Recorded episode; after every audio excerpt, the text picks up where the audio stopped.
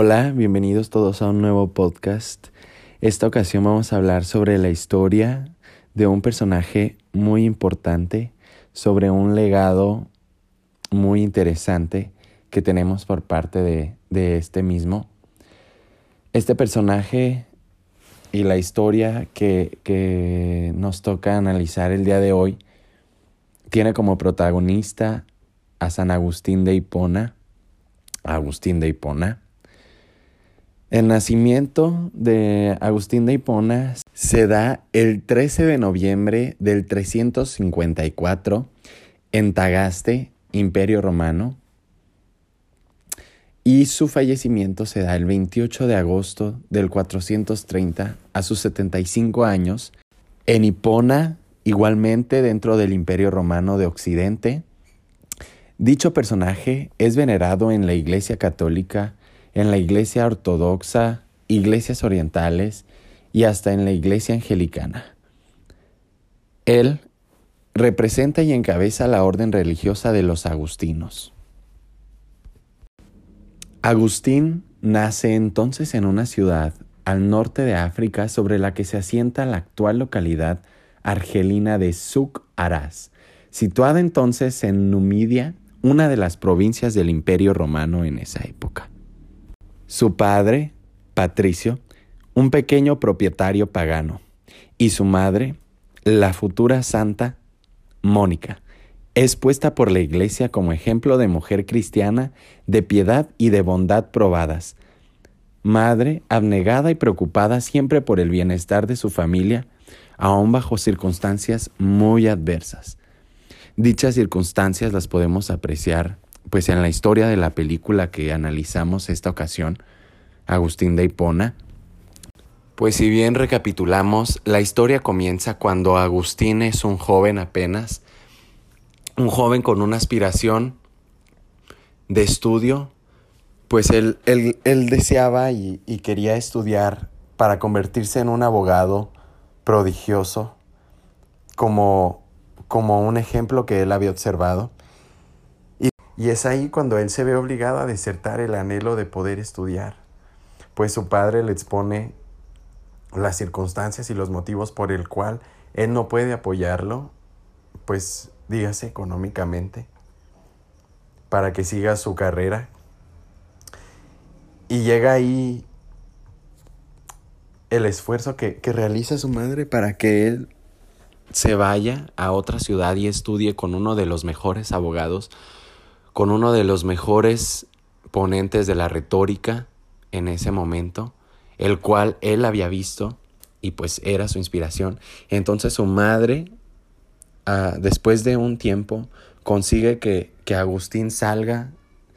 de, de, su ciudad y se vaya a estudiar y a conseguir pues ese título que, que, él, que él deseaba. Es ahí cuando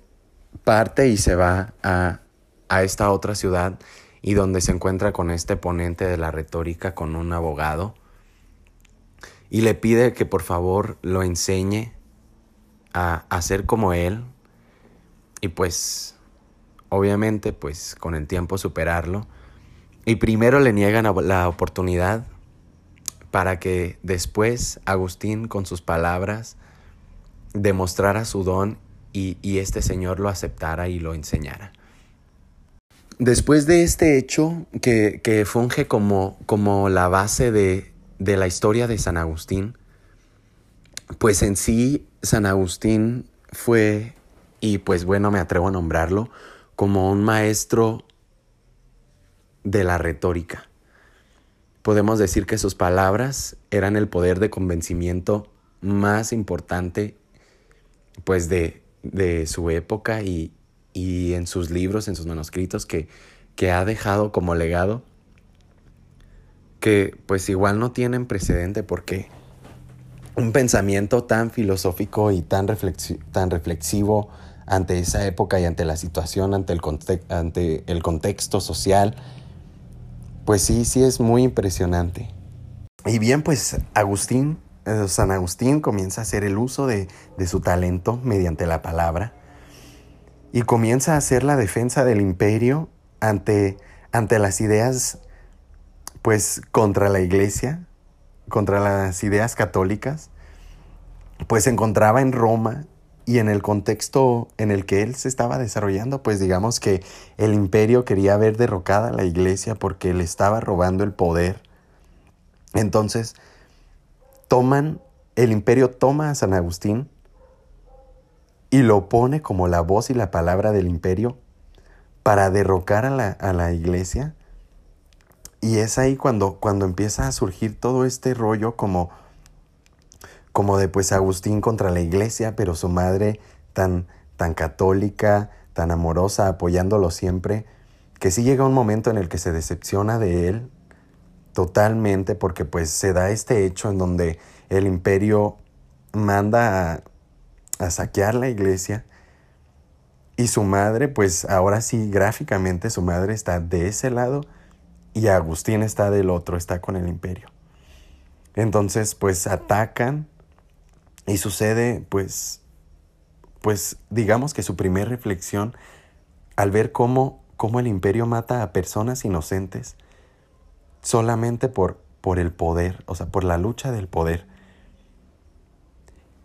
es ahí donde entra otro personaje muy importante que es el obispo de la iglesia en ese momento con el cual estaba luchando en contra de Agustín. Agustín en contra de este obispo. Los dos amos y maestros de la retórica de la palabra. Entonces, pues tienen varios encuentros y el, y el obispo trata de, hacer entender a Agustín que la lucha que él está llevando a cabo pues es meramente materialista y, y de empoderamiento por, por la guerra, o sea, por, por el imperio. O sea, pongamos dos, dos, dos, dos imágenes. El imperio con la guerra y con el empoderamiento, y la iglesia con la paz y con el empoderamiento personal, con la reflexión, con la filosofía, que trataban de inculcarle a cada persona, pero pues algunas personas como Agustín todavía cegados por el poder del imperio y por por la avaricia, pues actúan en contra de ella. Y es por causa de esto que San Agustín sufre hechos como el abandono de su esposa, el enojo de su madre, el descontento de un pueblo engañado por sus palabras, pues convencido por el imperio de que pues convenza a la gente de que, de que tienen que estar de su lado. Pero es ahí cuando él tiene una, una revelación mágica y, comienza por decir enfrente de, de, del emperador y de la emperatriz que pues asesinaron a, personas inocentes. Y después de esto pues se genera una revolución en él y en, y en su entorno y decide o, o pues sí decide abrir los ojos y decide apegarse a la iglesia y llega, llega con el obispo y le dice, pues quiero bautizarme, quiero entregar mi vida a, al Señor como, pues como Él ya se lo había dicho. Y bien en ese momento entendió la verdadera causa por la que Él estaba destinado a luchar, por la causa de Dios,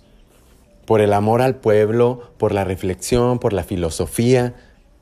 y comienza, comienza a darse todo este seguimiento de, pues del despertar, su madre, Santa Mónica, ahora contenta porque ella deseaba y anhelaba ver a su hijo bautizado, unidos en una fe, su pueblo sintiéndose defendido por él, por sus ideales, por el encargo que tuvo después de toda esta, después de toda esta revelación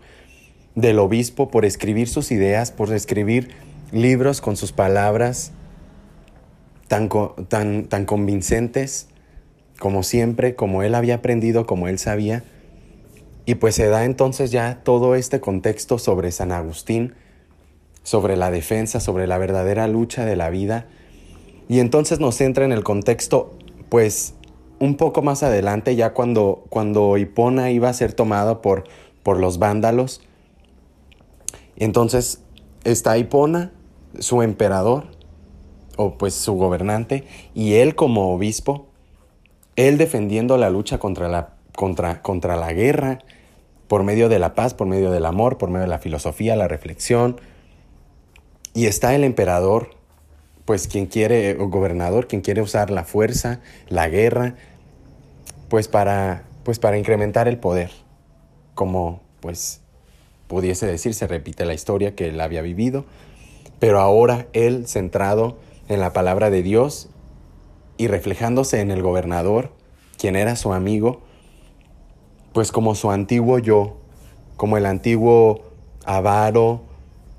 y, y pues traidor, por así decirlo, ante su pueblo. Entonces, pues todo esto culmina y concluye cuando, cuando Hipona es atacado y sacan a los habitantes de Hipona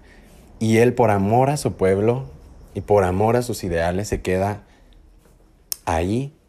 mientras los vándalos llegan junto con el gobernador. Y pues culmina la historia, concluye en que pues el amor al pueblo, el amor a la tierra es lo más importante y la más poderosa lucha por la paz.